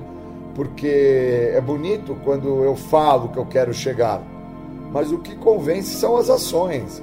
E quando as ações que eu estou fazendo mostram que eu não vou chegar, Óbvio que aquele que está a me olhar dentro de um olhar mais apurado, mais rico, ele já entende que aquela maneira que eu estou fazendo não vai dar bem, vai dar ruim e que eu preciso de ajuda. Mas isolado na minha maneira de pensar, acreditando que se eu me revelo ao outro, o outro vai saber quem eu sou, e aí, uma vez que o outro saiba quem eu estou sendo, destoa da verdade, então eu não conto o que está rolando, não conto quem eu estou sendo, não conto quais são minhas verdadeiras intenções, me isolo mais uma vez, sem entender o que é o isolamento, que é o núcleo da doença. A doença está ativa, eu não vejo que eu estou isolado e também estou portador da doença é, por parte de não estar usando. O não usar ou usar não define a doença. Eu preciso ter isso bem esclarecido comigo, porque foi algo que me anulou durante 20 anos para com que eu entrasse em recuperação eu pautado na ideia de que por não estar usando eu já estava em recuperação, eu não me atentava que eu estava me auto-apadrinhando, que eu não aceitava ajuda de ninguém, que eu também sofria da falta de aceitação de ser portador da doença, da adicção. Eu trazia muito uma fala é, pautada e voltada para drogadicção, né, ser o drogadicto e o grande lance, eu vejo, do processo de tratamento e recuperação está no pedido de ajuda, está em entender o senso de limite a qual o programa retrata e, e deixa claro que uma vez que se perca o senso de limite, se está no estado de loucura, no estado de insanidade.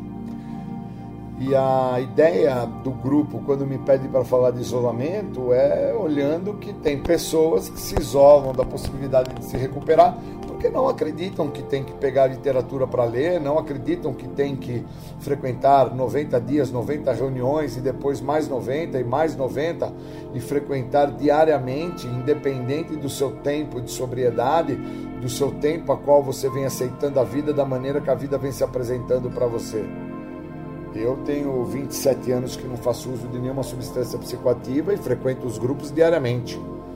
Independente são grupos físicos, grupos online, eventos, convenções, tudo aquilo que retrata a ideia para que eu quebre um mecanismo de defesa pautado é, é dentro do isolamento, que é negar a minha realidade, porque quando eu estou próximo dos meus iguais, eu consigo entender quem eu estou sendo. E quando eu consigo entender quem eu estou sendo, eu abro as portas para o que esse programa tem a oferecer. Eu consigo realmente colocar os dois pés no chão e consigo falar para o outro. Estou isolado da possibilidade de me recuperar porque estou fazendo do meu jeito.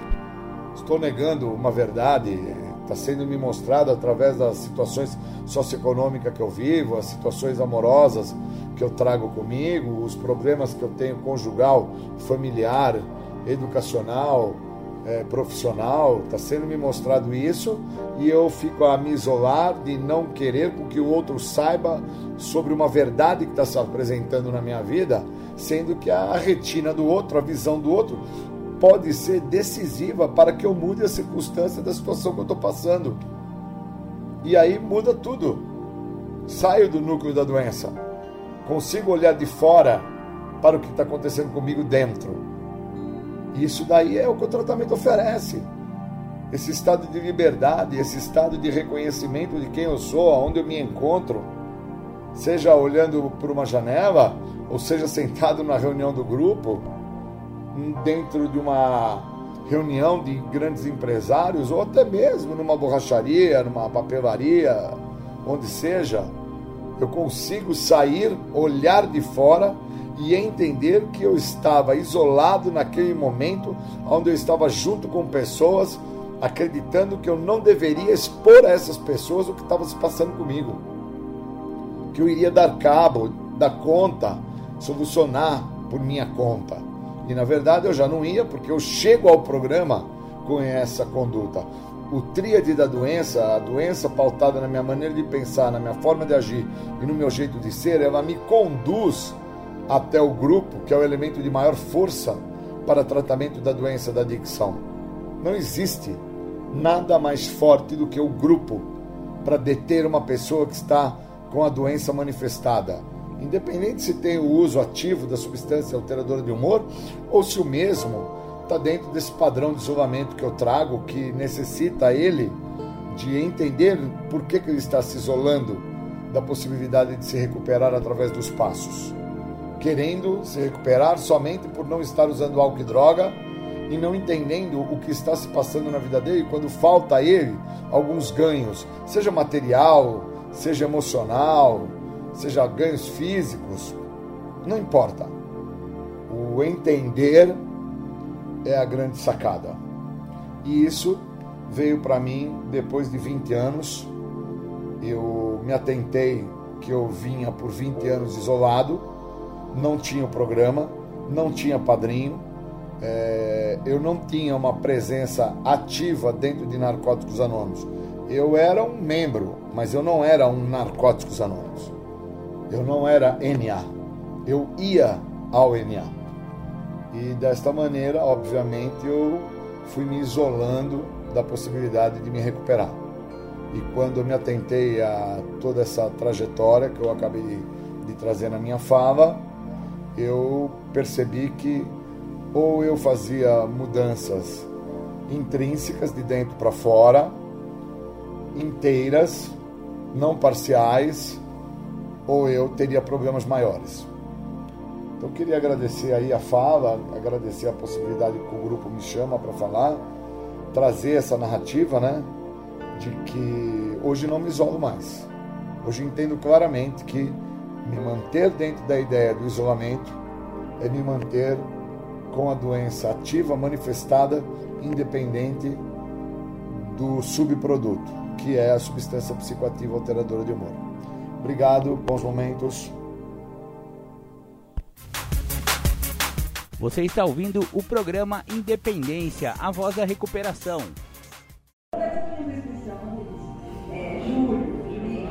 Oh, legal. Vamos lá, vamos falar aí. Vamos Vamos ver alguma coisa aí, né? Sei, eu acho que dá para falar, né? Acho que dá para falar. Acho que dá para falar. Bom, para mim é um prazer ter sido convidado aí para essa questão da abertura do, do CSA e poder vir falar de quarto passo. Eu acredito que as pessoas que não estejam envolvidas com os passos, elas vão ter problemas muito maiores. Um dos maiores problemas que as mesmas vão ter vai ser não estar fazendo aquilo que as conduz a não olhar quem são. E que na realidade, esses problemas maiores que as mesmas vão estar envolvidas, passando seus problemas sem entendê-los, não está pautado no químico. O químico é o resultado final da doença. Então, falar de quarto passo é falar de quem que eu sou, da onde eu vim, até onde eu cheguei e para onde eu vou. E eu acho bacana que algumas vezes eu, dentro dos 27 anos que eu tenho do programa, aonde eu me entendo hoje há sete anos dentro do que o programa oferece. Os primeiros 20 anos eu fico aqui meio que enchendo o saco da galera, sem ter para onde ir, porque vocês recebem qualquer um, né? Então isso daí já muda tudo, né? Qualquer pessoa, independente da sua classe social, crença, credo, escolha do que seja, vem para Narcóticos Anônimos, é aplaudido, é recebido com fama, prestígio, poder, confete, ping-pong, bolinhas aí, todo esse processo que vocês já conhecem, e aí o cara fica aí. Quem já está queimado na casa dele, está queimado na boca, está queimado num monte de lugar, então ele fala, pô, cheguei num lugar que os caras gostaram de mim. E eu cheguei assim, e aí eu fiquei 20 anos aqui dentro, dessa maneira, sem entender para que, que isso aqui serve. Isso aqui não é para parar de usar droga. Usar droga, você tem que ir para o hospital, lá você para. Usar droga, você vai no CAPS, perto da sua casa, vai lá, fica lá parado sem usar também Vai para a comunidade terapêutica, se interna lá, fica lá também parado de usar. Vai para o sistema psiquiátrico, também fica lá, lá também você não vai usar. Aqui é para você entender o que, que você vai ter que fazer para não voltar a usar. Aqui não é para parar. Aqueles que vieram aqui para parar estão no lugar errado. Podem ir na igreja, que vá também na igreja, você para. Aqui é para você não voltar a usar. Por isso que tem passo. E esse programa sem passo não serve para nada. Esse programa sem passo é um local de encontro, onde vamos se encontrar e vamos comer esfirra, pizza, fofocar, tomar energético, descobrir quem come quem, por que está comendo, essa é a pegada, e cantar bravatas, bravatas do tipo, parei com o uso e agora sou pai. Olha que bravata linda, né? O cara para de usar, arrumei um emprego. Essa outra bravata linda também que se conta aqui dentro. Olha, parei de usar, fui para a faculdade e me formei. Outra bravata. Isso tudo é farelo. Aqui não é para isso. que não é para você ter ascensão. Isso aqui é um programa de perda. Que não é programa para ganhar, cara, que é para perder. Você vai ter que perder a maneira de agir, perder a forma de ser, perder a maneira de pensar como você acreditava que estava a dar certo, daquela forma qual te conduziu até onde você chegou. Isso aqui não é para ganhar nada. Qual parte da literatura que fala que uma vez que eu ingresse no programa eu vou ter fama, prestígio, poder, vou me formar na faculdade, vou comprar um carro importado, vou casar, vou ter filho, vou contribuir pagando INSS? Qual parte? Não tem. Eu sou um leitor assíduo de todas as literaturas. Então eu tenho propriedade para falar disso. Então antes de vir para cá, eu procurei meu padrinho, que é um cara que eu tenho um contato com ele diário, todos os dias o que não me permite é, fazer com que eu chegue, que é um padrão normal meu, a ter problemas maiores por ser portador da doença da adicção, porque eu tenho a doença, eu não sou a doença, eu tenho a doença.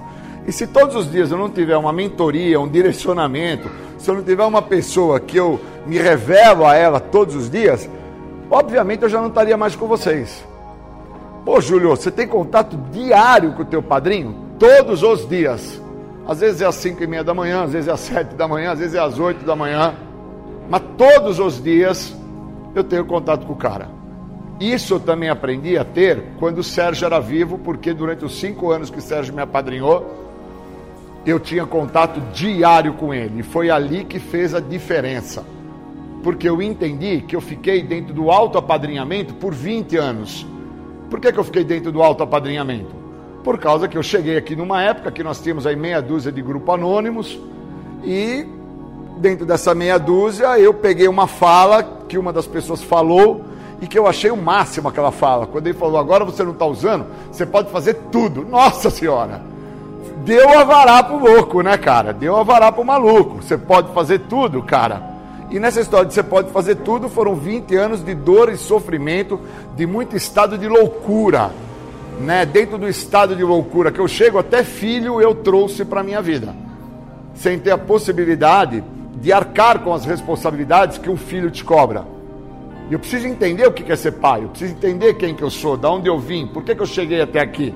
Agora, para onde que eu vou com o que isso aqui está me oferecendo? Senão eu fico aqui, enchendo o saco de vocês, trazendo uma fala nociva, uma fala chula, que compromete aqueles que aqui estão presentes, porque aí eu me comparo com o cara que está indo na faculdade e eu não consegui, me comparo com o outro que arrumou um emprego na multinacional e eu não consigo, me comparo com o outro que tem o tênis importado e eu não tenho tênis, me comparo com o outro que consegue ter grana e eu não consigo.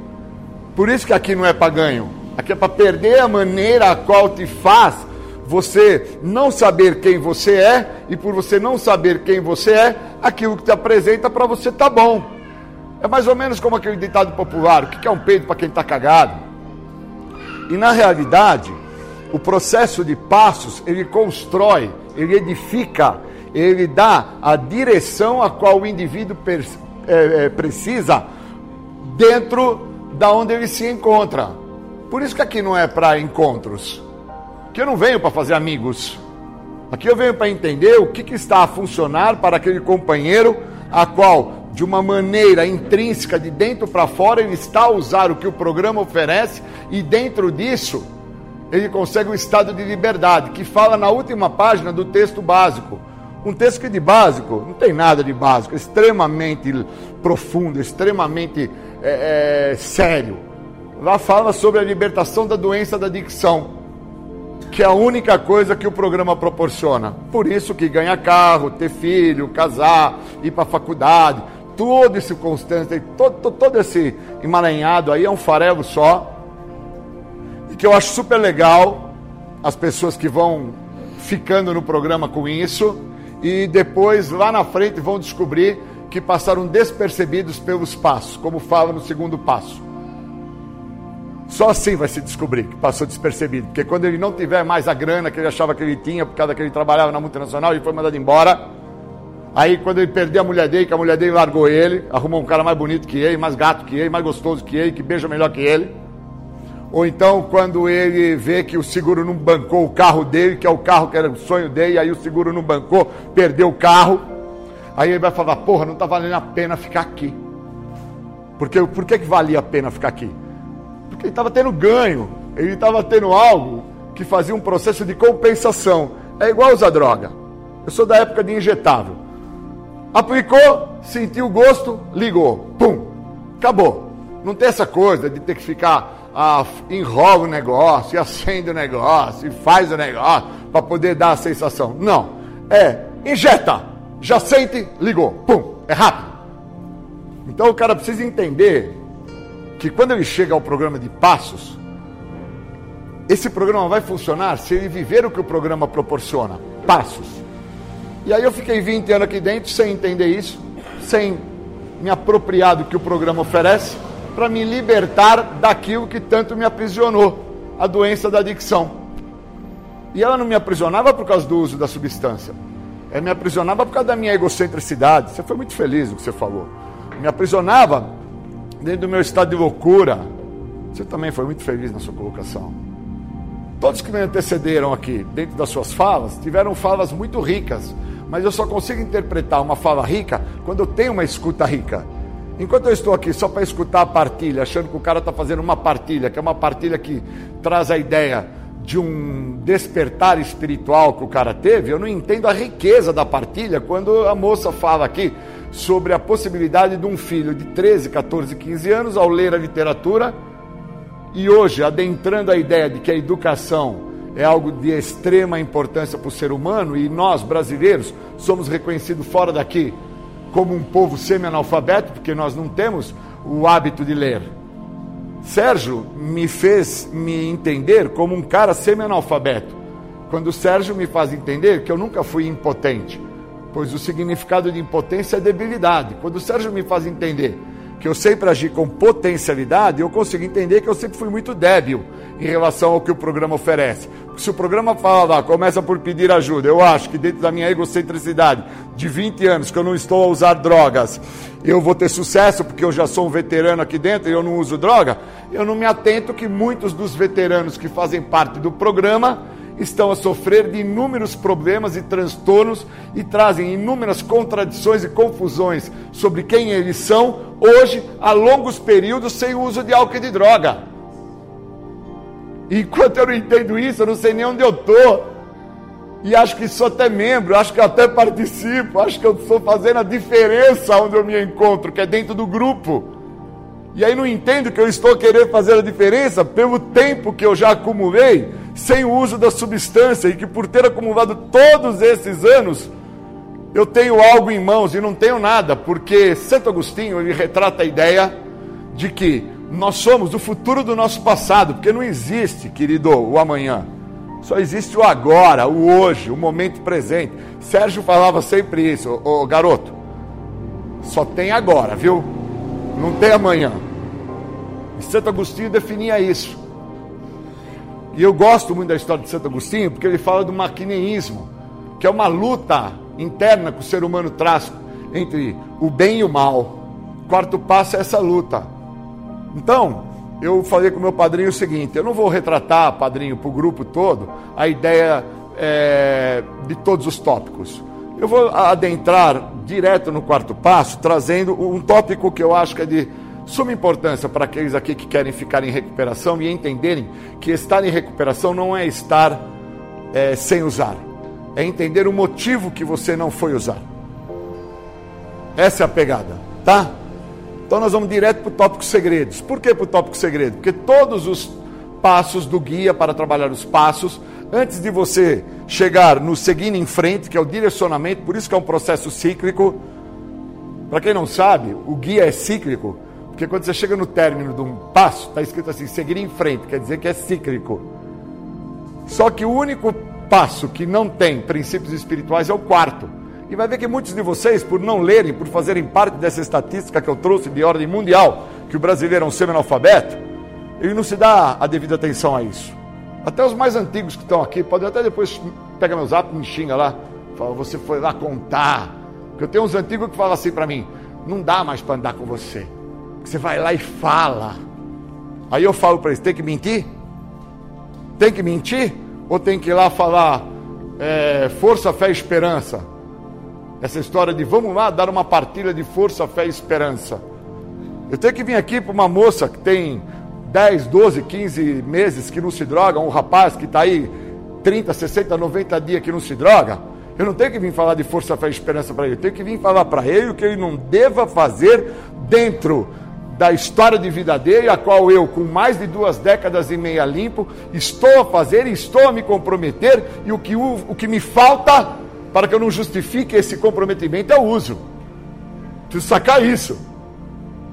Porque senão eu tenho inúmeras é, condições que eu trago, que o programa me proporciona, porque no primeiro passo fala dos sintomas da doença, justifica, racionaliza, transfere, projeta a culpa, constrói toda uma trajetória para não olhar quem é. Eu preciso entender quem que eu sou. Por isso eu vou direto para o tópico do segredo, porque fala o seguinte: manter segredos constitui uma ameaça para a nossa recuperação. Enquanto estivermos mantendo segredos, estaremos de fato colocando uma restrição no nosso programa. Ponto. Não tem vírgula. É ponto. Onde está a restrição? A restrição está em não querer deixar com que o outro saiba quem eu sou. Eu tenho 27 anos limpo, estou caminhando agora para o 28 ano, no meio do ano agora. E há 15 dias atrás eu estava roubando.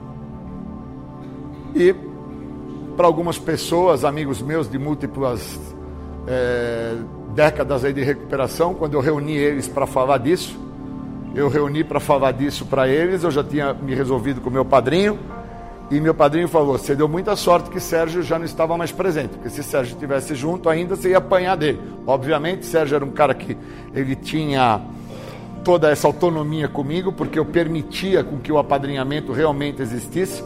Eu não tinha um apadrinhamento de nomenclatura, isso é muito legal. Eu tinha um apadrinhamento que me posicionava aquilo que eu precisava. E quando ele falava assim para mim, cara, você vai fazer da maneira que eu quero, vai ser da maneira que eu quero. E vai por mim. E eu fui sacar um dinheiro num banco. E saquei o dinheiro no banco, agora que eu olhei no chão, eu vi uma carteira no chão com um cartão, a senha numérica e a senha alfabética. Que não era minha a carteira. Eu já peguei a carteira, passando por uma situação socioeconômica que todo o país está passando, de afronto. Naquele momento, na hora que eu peguei a carteira, eu já pensei assim: quer saber? Se der certo e tiver grana, quero que o cara se foda. Quero que ele se ferre, porque tanta gente já me fode. Tô limpo há tantos anos e tanta gente me fode ainda. Eu quero que ele se foda. Deixa eu ver isso aqui. Já fui na máquina, já enfiei na máquina. Quando eu enfiei na máquina, eu vi que tinha pouco valor. E aí eu vi que a senha numérica alfabética funcionava. Eu, na hora, o que, que eu fiz? Já pedi um empréstimo na máquina. Fiz um empréstimo na máquina, num valor alto. Já fiz um empréstimo na máquina. Já o dinheiro sacou de empréstimo. Já pus no bolso, já senti aquela sensação de quando eu tomava baque. Que alguém está me espiando, que alguém está me olhando. Ai, tem alguém atrás de mim. Aí já, eu estava com o boné no bolso, já pus o boné na cabeça, baixei o boné na cara, assim, para que ninguém soubesse quem eu era, porque eu comecei a olhar que tinha câmeras perto das máquinas e saí de lá quase que para ir no banheiro me cagar, igual quando eu tomava picada, que eu comprava o bagulho, já ia para casa, aceitava na privada e tomava de um lado e me cagava do outro. Era assim que eu fazia. Porque eu sou injetável, eu gosto de drogas injetáveis. E aí, saí de lá achando que eu estava tendo um, um ganho, porque dentro do maquineísmo que Santo Agostinho retrata, ele fala que a parte do bem vai me mostrar que não existe ganho quando se está tendo que se transformar. Mas a parte do mal do maquineísmo fala sobre o ganho que se tem quando você não se revela. Porque aí você não tem confronto. Ó que loucura! E aí eu entrei no carro, fui embora e falei, cara, ninguém vai descobrir, porque eu não vou contar para ninguém. E Passou um dia, no outro dia, na hora que eu ligo de manhã para o padrinho, falei, preciso falar um negócio com você. Preciso te contar um negócio que eu fiz. Preciso que você saiba, que você sabe tudo da minha vida. Tudo. De todas as áreas da minha vida. Contei para ele o que eu fiz. Ele falou, agora deu de ser ladrão. Só faltava isso. Não basta toda a loucura que você já tem, agora ladrão. Aí ele falou: se Sérgio tivesse vivo, você ia apanhar hoje com a, com a, muleta dele, a bengala, ia dar umas bengaladas, ia ser bonito pra caraca, né? E ele ia te levar puxando, puxando a orelha para dentro do banco. E aí eu falei para ele: então eu tô indo lá pro banco. Aí eu dava dois passos para frente e um para trás e falava: não, mas ninguém vai saber. Aí eu dava dois passos para frente e um para trás e falava: não, não vou não. Aí eu dava e não ia, ia e não ia. Aí eu peguei e comecei a fazer o seguinte: mandei a localização onde eu estava pro padrinho Falei, eu tô aqui, cara, agora, no banco. Depois mandei a foto que eu estava junto com a gerente. E a gerente falou assim: O que, que eu posso te ajudar, moço? falei, eu roubei um dinheiro, precisava. Ela falou assim, ela já aceitou na cadeira na hora. Na hora que ela falou, você roubou? Eu falei, roubei.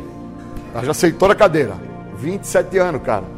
Sabe quantos com 27 anos, 30 anos pode chegar a ponto de falar isso aqui se um dia cometeram? Acho que um, uma, uma pequena porcentagem de zero, zero alguma coisa. Pode ter certeza que eu estou te falando, que eu estou nisso há muito tempo, eu tenho, tenho eu tenho propriedade para te falar isso. E aí, padrinho lá no telefone, eu com a gerente, sentei na cadeira. Ela falou: Você roubou? Eu falei: Roubei, mas eu vim devolver. Ela falou: Nunca vi isso. Aí ela já chamou outras pessoas. Ela chamou umas outras pessoas, chamou o segurança também. O segurança lá de pé, né?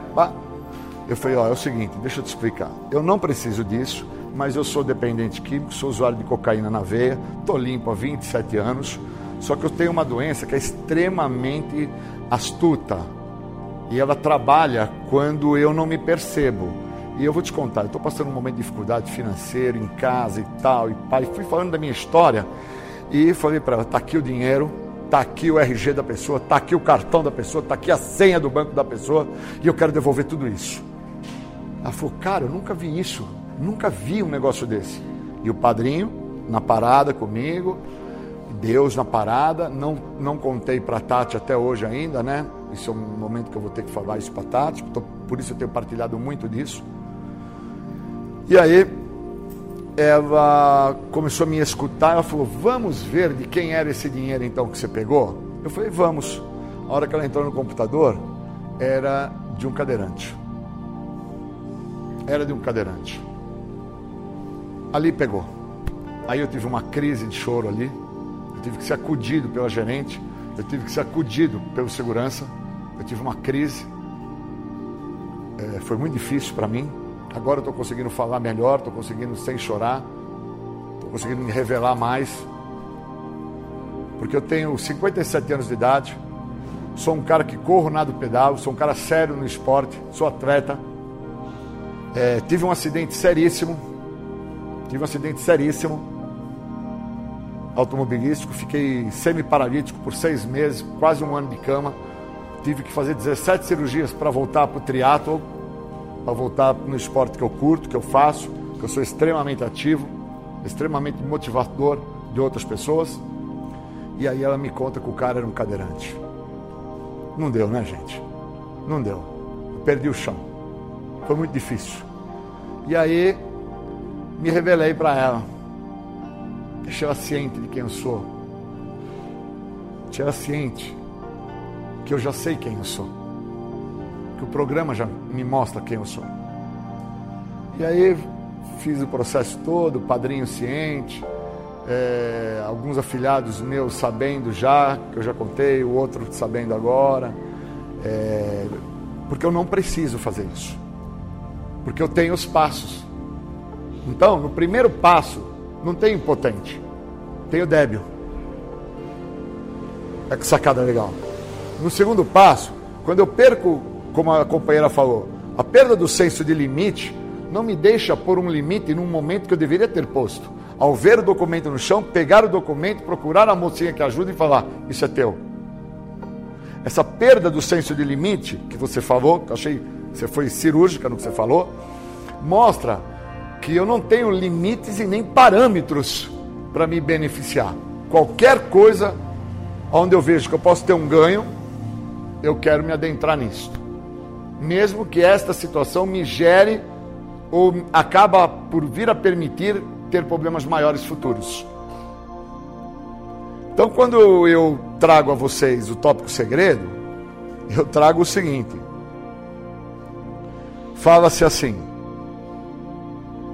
outras questões que devemos nos colocar e se existir alguma coisa neste inventário que seja um exagero na realidade, ou que você não veja que seja no todo uma verdade, pois quase todos nós que chegamos ao programa dos Anônimos com dificuldades de separar a realidade da ficção nas nossas vidas, onde a maioria já havia acumulado inúmeras bravatas, estes devam entender as distorcidades que talvez não as tivessem apenas por parte da verdade.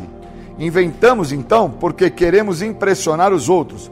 Achamos que não havia nada que fosse verdade ou que fosse nos fazer sentir bem ou mal. Por isso, inventamos mentiras numa tentativa de parecer melhores. Sabe qual era a mentira que eu contei para mim naquela hora? Foi a seguinte: Como Deus sabe que eu estou com dificuldade, Ele deixou isso no chão para resolver o meu problema. Se isso não for um estado de loucura com 27 anos limpo, eu não sei o nome. Se isso não é um estado de loucura, eu não sei o nome a dar a isso.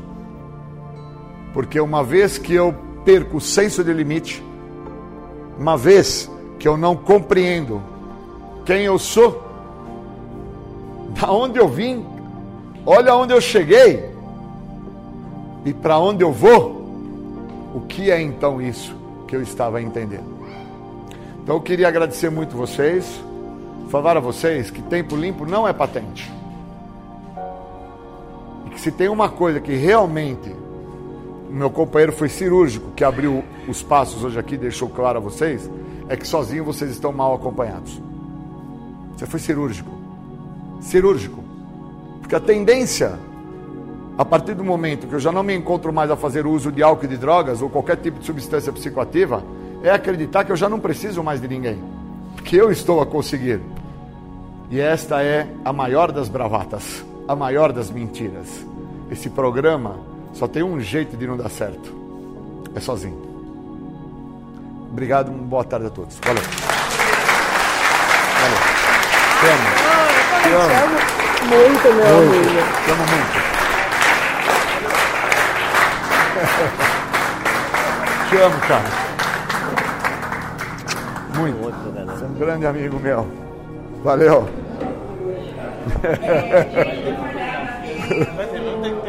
Tem que internar esse?